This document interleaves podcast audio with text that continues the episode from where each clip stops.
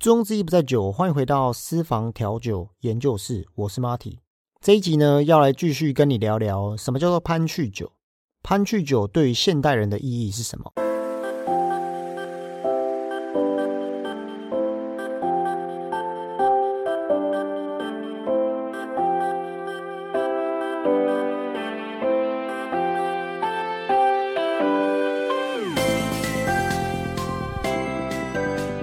嗨，大家好，我是 Marty。这一集呢，要继续跟大家来聊聊上一集没有聊完的 Punch。上集呢有提到潘趣酒啊，就是鸡尾酒的祖先啊，比鸡尾酒还要更早的调酒，它是怎么样来的？还有包含潘趣酒，它代表的那五种元素，还有提到英国的东印度公司跟荷兰的东印度公司啊，早期的一些历史。接下来呢，要跟大家聊聊世界上历史最悠久的。潘曲就是潘趣酒，为什么是说历史最悠久的呢？历史最悠久啊的原因是因为它有被文献记载到，所以啊，上次有提到这个老高的曼德拉效应啊，每个人对过去的历史，每个人对于历史的见解都有点不太一样，更何况是四百多年前，可能当时啊科技啊没有像现在网络那么发达，所以呢，一六六八年呢是历史上第一杯调酒的诞生。这个第一杯调酒的诞生呢，是最主要是在西元一六六零年开始啊，有这种胖曲的文献记载被人家记录。但是呢，真正的文献呢，毕竟现在是讲求一个证据跟 考古历史的一个时代，所以一六六八年呢，有一个专门在写当代的这个小说，这个小这个文这个小说家呢，叫做查理德希德。查理的希德呢，他算是当时啊，在爱尔兰的一个非常有名的小说家，专门呢针对一些政治的 cos 啦，或者是在他小说里面反映一些社会学历史、社会现代学、资本主义的一个算是讽刺的小说家。他在这个小说里面呢，他就有写到相关于胖曲的调酒。他呢，在这一杯著作里面呢，应该讲说这杯调酒啊，被这个上集有提到的。世界知名的调酒历史学家叫 David Woncher，他专门在研究调酒跟鸡尾酒的历史。他记录到啊，他找到这个文献呢，他找了一杯酒，这杯胖曲呢，它最主要是用龙涎香。哎，大家觉得很奇怪，龙涎香是什么？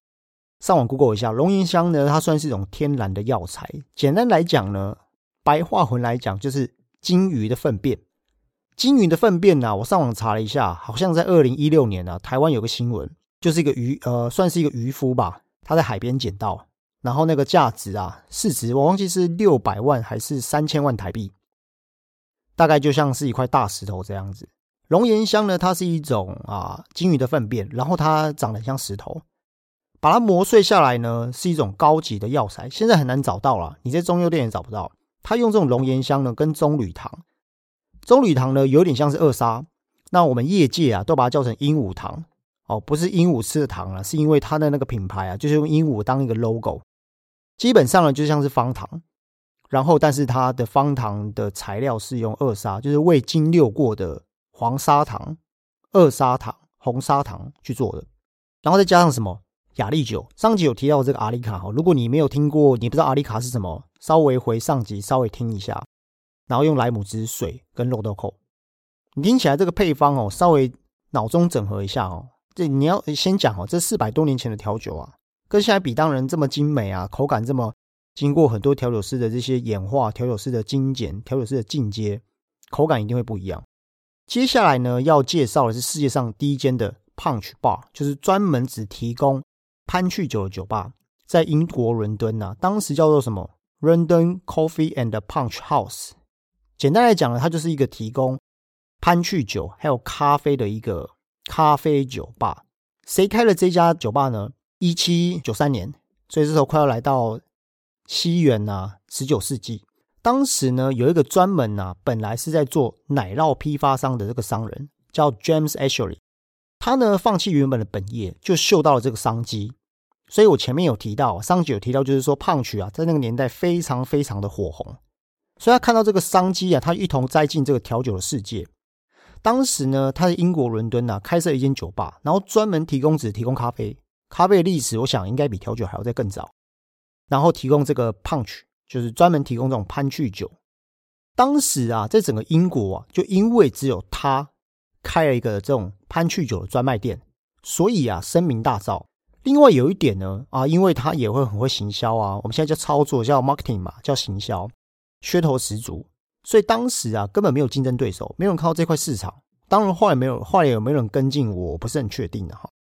另外一点是他本身呢，对于法律相当熟悉，尤其是当时啊，他的这个 punch，它的销量非常大。你要想 punch，它的出产很快，不太需要什么精致的一些调调制的手法，然后一次提供出去可能是五人份、十人份，因为大缸的鸡尾酒，所以呢，有很多的什么逃漏税的这个嫌疑啊。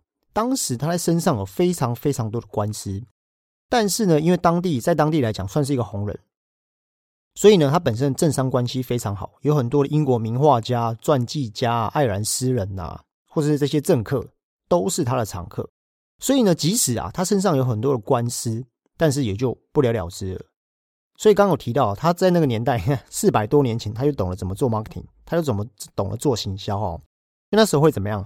他自己手写一些，可能是手写画画一些小册子，然后去发这个传单。所以当时啊，有非常多的名人都是他的常客。另外一点呢，要提的是潘趣酒啊，你有没有想过啊，它是美国独立宣言国宴的调酒？美国独立宣言是什么呢？大家对历史啊，可能不是很熟悉。简单来讲呢，美国我们现在所知道的这个美国啊，本来呢，它是被英国统治的。所以啊，我们这个英文的发音啊，跟英文的用法，有人说你是美式英文还是英式英文？就是这样的概念，但是美国后来呢，他自己就是有点是自己宣布独立，然后有几个政治的领头家宣布说，我们美国人要当成我们自己美国人。那时候我在十八世纪中期啊，到后面的时候，其实胖曲有一点点啊，应该这样讲，就是说传遍各街各大街小巷哦。一七七六年七月十四号的时候，美国呢，他就签署了这个独立宣言。在庆功宴里面呢，当时的这个纽约州的州长啊，就是乔治·科林顿。那那时候呢，他举办这个美国独立宣言的现场，大概一百二十名的宾客啊。然后他提供什么胖曲喝到饱，哈，有点像是现在那个我们有一些畅饮店哈，男生五百块，女生三百块，啊进去一个杯子喝到饱，有点像这样的概念，是大家喝的都已经醉醉醺醺的哈。当天的晚上啊，这一百二十个人呢，就喝掉了七十六份。七十六份的 punch，一份呢大概五公升，大家知道五公升的概念其实蛮大的哦。五公升是我们去那个全联去全联拿的那个水桶啊，就五公升。所以呢，当天晚上使用掉三十瓶的莱姆酒，一百五十五瓶的马德拉，马德拉是一种葡萄牙的这种加烈红酒再制酒，然后三十六瓶的波特酒啊，也是加烈的葡萄酒，还有六十瓶的英式啤酒。所以你就知道啊，这种这种国宴酒被指定成为国宴酒的一种调酒啊。你就可以知道，胖曲在那个时候是非常有分量的文化产物。那讲到胖曲呢，一定不能啊忘记一个非常重要的元素，就是瓷器。这个瓷器呢，就是我们亚洲人呐，把它称为大碗公。这大碗公啊，就在清朝啊，清朝那个时代，差不多是一六三六年到一九一二年左右。这个瓷器，这个大碗公啊，是中国历史上啊，这个封建王朝之前。很重要的一个文化产物，所以我前面有提到嘛，英国东印度公司啊，他在做贸易的时候是包含中国的茶叶，然后中国的瓷器、中国的丝绸，他们就把这样的东西呢来中国大量采购，然后到他们当地去批发。所以你有没有发现呐，外国人对于中国的一些文字，你有看到很多一些明星艺人，甚至是最多的是 NBA 的球星，他们会刺什么中文在他们的手臂上。或是在他们背上，所以他们对于这种中式文化东西是非常喜爱，尤其老外，他们来台湾旅游的时候，是不是都喜欢去夜市，然后吃一些什么臭豆腐啊、啊鹅啊煎啊，然后珍珠奶茶。所以当时啊，这样中式文化的这个胖曲的这个网工啊，也是潘趣酒当中非常重要的一个盛装器。英国东印度公司啊，那时候跟中国的这个瓷器贸易啊，最主要是集结在这个清朝，也就是康熙二十三年，大家应该都知道康熙吧？历史都有读过。那清朝呢平定台湾之后，当时他对于外国人，然后开放这个贸易，在浙江、闽二这四个区域呢，开放了海关的出口。一六五七年啊，郑成功啊禁止中国人的这个船只啊去台湾做贸易，跟荷兰人做贸易。你要知道啊，当时啊已经有超过三百万件以上的这个中国瓷器呢运往哪里？荷兰东印度公司也是哈，十七、十八世纪的时候运到英国啊的瓷器也差不多三千万件。所以台湾这些故宫国务院里面呢，这些瓷器啊，这些国家的一些文化，然后一些产物呢，就差不多是发生在那个时代。瓷器呢，对中国对外的贸易是非常的重要，在贸易当中呢，有非常重要的地位。也就是这个产品呢，它对西方人来说是很重要的一个产物，可以讲很重要嘛？应该讲说是母鸡下金蛋。应该可以这样子讲，所以呢，英国人呢，他们日常所使用的器皿啊，早期是陶瓷，然后木头啊，金属，那尤其是陶器，所以呢，这些瓷器的东西啊，对我们来讲，陶瓷是比较怎么样粗糙，没办法彩绘，但是瓷器可以，而且它的精美度比较高。在中国当时啊，啊，应该算是主要的一个地区，这个地区的发源地呢，就是中国的景德镇。这个景德镇呢，跟广州市啊。这两个地方是专门当时制作瓷器的老东家。你现在回 Google 看一下哈，这个景德镇还在，已经变成一个有点像是台湾的莺歌陶瓷老街的一个，因为莺歌陶瓷老街也是早期做瓷器的地方嘛。现在已经变成观光的一个产地，有很多的早期的这些烧这些瓷器的工厂哦，变转型变成什么观光工厂，当然也是已经没有在运作了。那另外一个呢，补充的是。当时啊，这个四百多年前哦，进口最多中国瓷器的事实上是葡萄牙，所以他们对于瓷器的这些啊工艺啊这些技术相当好奇，甚至是呢，当时他们以为这个中国的瓷器啊是贝壳做的，所以他们就完全是不了解整个瓷器的整个文化哈。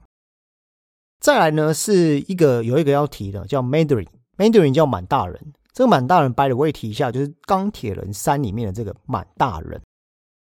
这个满大人呢，啊，是早期啊，这个西方人他们对于中国官员的一种称谓称号，就是说早期这个明朝时代啊，根据这个文献记载啊，欧洲人当时候其实就已经有入侵中国了。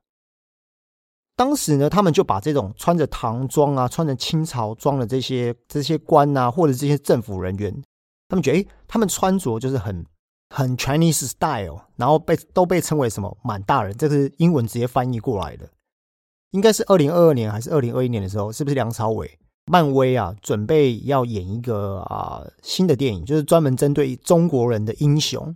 据我所知的这个消息啊，是由这个梁朝伟来饰演这部片呢，叫满大人。所以想，其实这个满大人呢是这样子来的。有一点更有趣的是，在这个这个中式的胖曲缸啊、胖曲碗呐。这种陶瓷碗上面通常会有彩绘一些非常中式的一些啊，比如说中式的一些满大人人物，甚至是风景，甚至是房子。那么他把这样的艺术啊画在这个碗的里面跟外面，对外国人来说呢是一个很 很 funny 很有趣的一种文化。所以呢，他们就把早期他把这个中国的胖曲碗大量的出口，然后到英国、欧美的国家。再装上什么这些调酒的内容物，久而久之呢，这样的一个印象跟这样的文化，被当时的西方人称为 punch，就所谓的潘趣酒。但是呢，也是因为这样子啊，大概差不多在十九世纪之后，英国人开始进入这样子的一个陶瓷陶器的工艺，自己呢研发了一种叫骨瓷。这种骨瓷呢，其实是他用陶器的做法，但是里面加入什么动物的骨头磨碎磨成粉。因为这样做出来的瓷器呢，瓷器更精细，然后它的光泽度更好，然后更怎么样，更耐用。最后呢，我们现在看到这些高档的酒吧用一些银器啊，用一些金属的这些啊，大部分是银器或不锈钢这种 punch 钢，也是因为先有陶瓷陶器坏才来。不过呢，到了十九世纪中期啊，也就是差不多一八五零年了之后，英国呢来到了维多利亚时代。这个维多利亚时代啊，当时维多利亚时代就有点像台湾的总统，他们叫女王。她呢本身不是很喜欢她国家的人去喝酒，所以那个时候呢又出现了另外一种产物叫 non alcohol punch。简单来说就是无酒精的 punch。他呢不希望他的人民花太多的时间去喝酒，人民在喝酒呢点了一大缸来，有时候喝不完，喝的时间又很长，很浪费他们的时间。所以呢，久而久之啊，这样胖曲这种文化就开始渐渐的消失了。一八六二年，世界公认的鸡尾酒教父叫 Jerry Thomas，我前面有提过，他呢出了世界上第一本调酒的书，哦，教人家调酒书，里面可能有一些 recipe，哦，里面有一些配方。那个时候呢，他在他的这本书里面，他写到蛮多有关于胖曲的 recipe，就是教大家怎么做胖曲。但是呢，就好像历史学家 David Wong 讲的，他说。即使那个时候已经落寞了，然后出了一个明星调酒师，或是一个这个历史上啊对调酒影响这么有文化跟贡献的教父，即使他在最后在书中 push 推广了很多胖曲的喝法、胖曲的文化，但是事实上已经过时，已经不流行了。有可能是当时的出版社啊的行销操作，但是很抱歉没有用。维多利亚女王她上一上任呢，她就开始有点想要做禁酒令，这是更后面的。所以在这时候啊，开始有厂商精准的瞄准市场，对于 non-alcohol punch 就是无酒精的潘趣酒变成市场的主流。当然啦，这样子的个 punch 啊，简单来讲就是它用很多的水果，用很多的新香料，一样做成像鸡尾酒缸的视觉的观感跟外观，但事实上它没有酒，那就可以让这些公开场合没办法喝酒的女生、孕妇、儿童可以赶上这个风潮。目前呢，对这个无酒精胖曲，其实最大的几间公司大家都有听过，分别是在一九四五年创办的美丽果，就可口可乐公司旗下的这个公司，还有夏威夷呢有个公司叫 Hawaii Punch，它目前呢是绿山咖啡公司拥有的哦，但是台湾没有这个公司的代理。第三个呢就是亨氏番茄酱旗下的一个品牌叫做酷爱饮料。这三间公司呢，你可以看到在网络上，你可以看到他们的官网都有一些。针对胖曲去做的果汁，简单来讲就是综合果汁啊，没有酒啊。所以啊，久而久之啊，胖曲啊开始就慢慢怎么样，慢慢减弱这个风潮。对现代人来说啊，胖曲呢，它代表是什么样的含义？现在人到底还有没有人在喝胖曲？早期啊，有一个名言呐，也就是说，荷兰人他要移民定居的时候呢，他们看的是什么？他们建造的碉堡跟城堡。当地葡萄人先看什么？附近有没有教堂？英国人看的是什么？英国看的是卖胖曲的酒吧多不多？啊，这是早期的一个名言。对于现代人来讲啊，判曲它代表是什么样的含义？不过在这之前呢，我想要介绍一号人物，他叫 Nick。这个 Nick 呢，他的中文名称呢叫尼克斯特兰威尔，他是一个英国知名的调酒师啊。Dick 这个 Dick 是一个非常有名的调酒师，他呢是发明什么？咖啡马丁尼就是 Espresso Martini 的创造者。不过呢，他在二零一六年的时候去世，我记得是癌症吧，好像是脑癌还是鼻咽癌去世。在台湾的调酒界啊，他早期有来过台湾，然后当时呢算是嗯比较前期啊，我记得是应该是在二零一四年、二零一五年早期台北的巴扣。哦，那现在已经有很多酒吧。其实早期啊，全台湾最专业，然后最先做新鲜鸡尾酒，先把调酒提升的这个店家是台北的八扣，在信义区。当时呢，他算是很前期，这个 Dick 他是算很前期来台湾教这些台湾调酒师。为什么他会这么有名呢？就是因为他发明了咖啡马丁尼的这杯调酒。那这个 Nick 呢，是这个 Dick 的算是得意图门。他呢，在一九九九年的时候，他就开始当 bartender，然后跟着 Dick 一起学习。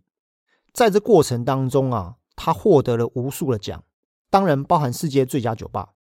他很早就在这个调酒界打混了，包含我们现在知道英伦奇酒 Beefeater、Havana Club 的 Run，然后 Storage Naya，还有绝对伏特加 Absolute 担任品牌的顾问。他在二零零六年的时候啊，他自己就开了一个牛排馆。哦，牛排馆就是有牛排，然后可以配调酒，而且是连锁的。还有得到这个他的这个牛排馆。还有得到很多的啊这个奖项，为什么特别提到这号人物啊？因为啊，他对于胖曲，他算是最早期在研究胖曲的其中一个调酒师，也算是在也算是蛮有知名度的哦。那有一点有提到哈，这个在采访的过程当中，他有提到一点，尼克呢这个本身这位调酒英国的调酒师啊，他算是敢怒敢言，然后讲话比较直率一点，他就有提啊，现在这个年代啊。很多调酒师对日本人所提倡的 hard shake，可能各位听众对于 hard shake 不是很理解。简单来讲呢，hard shake 是日本人，你们知道吗？日本人他们做事啊，就是很 Japanese style，就是要把一件事情做到极致，不然怎么会有工匠跟职人的出现？各行各业都是一样，尤其是餐饮业。那这几年呢，日本人他们在他们的群体里面呢，发明出一种摇荡的方法，叫 hard shake，就是很快的摇荡。简单来讲，他们就靠自己手腕的力量，透过不同的 shake 的方式，让冰块比较不容易融化，比较不容易出水有溶水量，又瞬间可以让这个液体的温度降低，然后产生泡沫。当然，日本人他们把一件事情，包含 whisky，要用怎么样很大的冰块，要切成钻石啊！我相信，如果你是这个我的忠实粉丝，你常常跑酒吧，或是你在家里做调酒，甚至是其实现在网络科技太发达了，我们吸收资讯太快了，这样的一个很极端、很直人的呈现手法，就是日本他们所想出来的。那 Nick 呢？他对于说现在调酒师啊，就一直去钻研说怎么 shake，然后怎么样。冰块融水量啊，还有现在的人很多就是因为一些比赛关系，所以会追求一些经典到很痴迷的状态。他对于这样的一个啊，怎样讲一个观念吧，他是嗤之以鼻。他认为说，如果今天我们做一杯调酒，你要分子，你要把这个澄清化，你要怎么样怎么样要做一杯调酒花二十分钟，那你基本上已经失去调酒师他本身本质要给客人，应该讲说给客人最。的本质已经有点走偏了，应该这样说。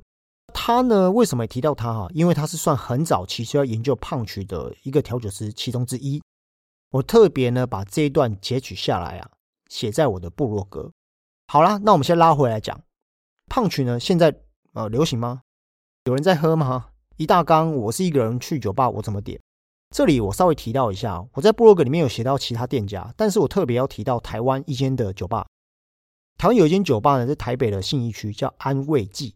这个安慰剂啊，大概这个科普一下。之前呢，我在网络上啊有看过一篇报道。这个报道呢，就是美国他们做了一个实验。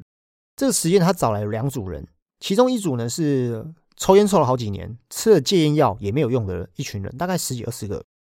另外一个一群人，他就找有痛风的人，基本上啊都是上了年纪的。这个实验呢，是我记得是英国一个非常知名的催眠专家他做的一个有点像是纪啊，算是侧拍纪录片。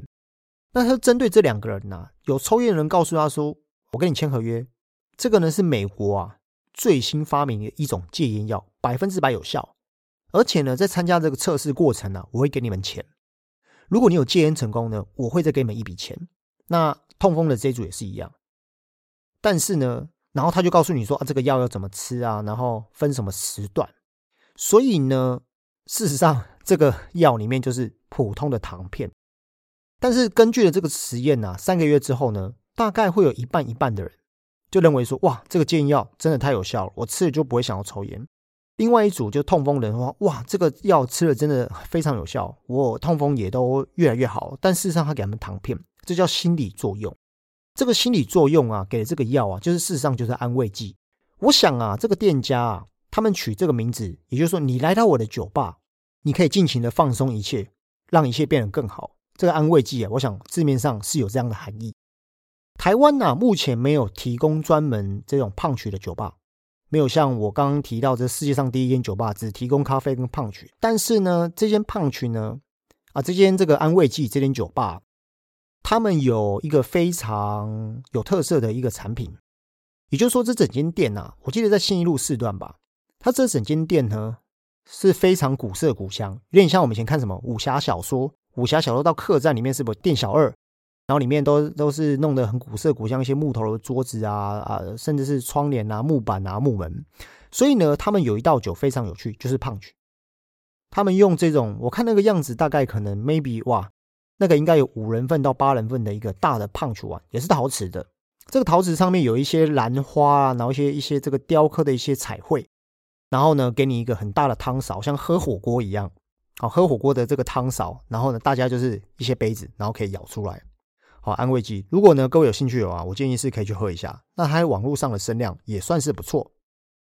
那这个胖曲呢，对于现代人的意义呀，我做一个总结。胖曲呢，基本上啊，我们可能会在一些社交场合啊，尤其是婚礼啊，饭店的这个结婚的婚礼，可能会有一个迎宾酒。你进来的时候，旁边会放一缸酒啊，自己摇。所以呢，嗯，我的观点是这样子哦，这个胖曲啊，已经变成是聚会、庆功、婚礼的必需品之一。但是啊，我相信不只是胖曲，其实这些调酒啊、酒吧这些文化，它非常，它在背后有非常多的价值。你去酒吧喝一杯调酒，三四百、四五百，但现在的台北的酒吧真的太多了。我们真的去喝这个酒吗？还是对我们来说，那是一个社交场合，一个放松的地方？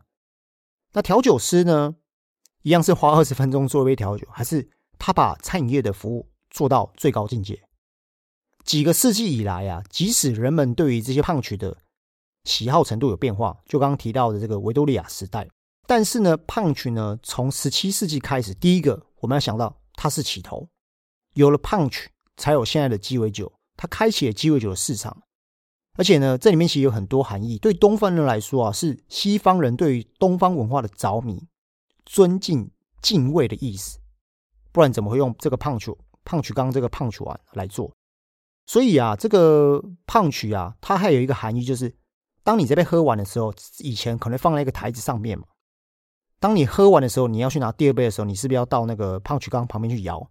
是不是会有人在那边排队？好，排队要摇这杯酒。